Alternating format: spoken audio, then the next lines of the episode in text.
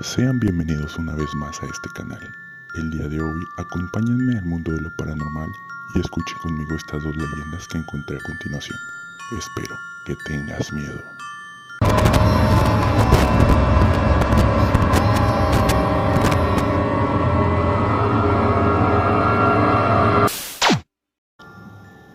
El pequeño Tomás odiaba que lo dejaran al cuidado de una vecina, una viejecita de extrañas manías, muchas de las cuales la gente relacionaba con brujería. Aún así, los padres del niño no se dejaban llevar por tonterías y confiaban mucho en ella, tanto como para confiarles a su pequeño hijo. Para él era la más horrible de las pesadillas.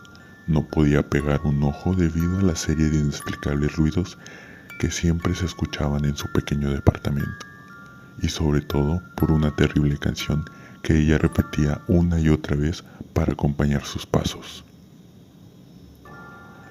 Uno, dos, tres, me oyes pero no me ves. Cuatro, cinco, seis, no me encontraréis. Siete, ocho, nueve, estoy más cerca de lo que crees. El niño entonces se sentía acechado, buscaba alrededor, vigilaba cada rincón, quería esconderse, pero le era prácticamente imposible, pues es bien sabido por todos que debajo de la cama o en el armario están los monstruos, y esos eran los mejores escondites. Ni en su casa se sentía seguro, pues la anciana tarareaba todo el día la misma tonada, y Thomas lo escuchaba porque ambas casas tenían una pared en común. Con el paso del tiempo el chico fue creciendo y el miedo se hizo menos, hasta que una noche, mientras caminaba del trabajo a la casa, un chiflido se le hizo eco en la oscura calle que transitaba. La tonada le parecía familiar, pero no podía recordar con exactitud, hasta que los chiflidos se hicieron palabras. Un, dos, tres.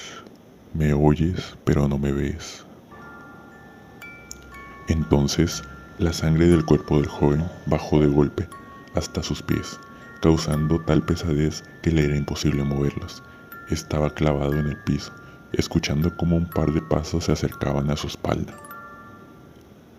Cuatro, cinco, seis. No me encontraréis.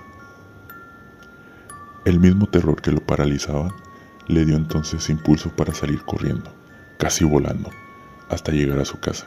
Ahí un ataque de risa le invadió. Se sentía un poco tonto al huir de los recuerdos de su niñez, así que, después de tomar aire, siguió con su rutina, escuchando primero los mensajes de su contestadora.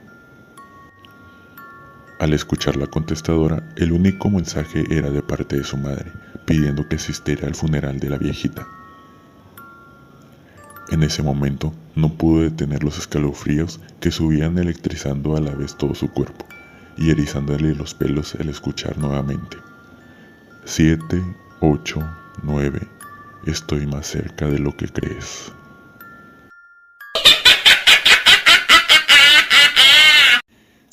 Hace algunos años, la prima de un amigo ganó en su cumpleaños un celular nuevo.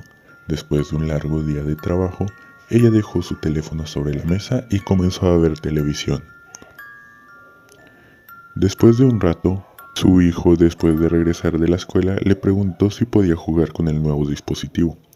Se lo permitió, pero le dijo que no llamara ni enviara mensajes de texto a nadie, situación con la que inmediatamente estuvo de acuerdo el niño. Alrededor de las 11.20 de la noche, cuando finalmente se cansó de ver televisión, decidió llamar a su hijo e ir a dormir. Se dirigió a la habitación del niño, solo para ver que él no se encontraba ahí. Luego fue a su habitación para encontrarlo durmiendo en su cama con el teléfono en la mano. Al navegar por su teléfono celular se dio cuenta de que algunos cambios menores, tales como un nuevo papel tapiz, un tono de llamada diferente, etc. Cuando llegó a la sección de fotos, comenzó a borrar las últimas imágenes capturadas hasta que se encontró con la última. Cuando la vio por primera vez, no podía creerlo. Era su hijo, durmiendo en su cama pero la foto parecía haber sido tomada por alguien más. Era la mitad izquierda de un rostro de algo que aparentaba ser una mujer anciana.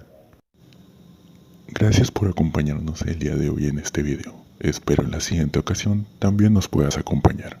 Espero que tengas pesadillas.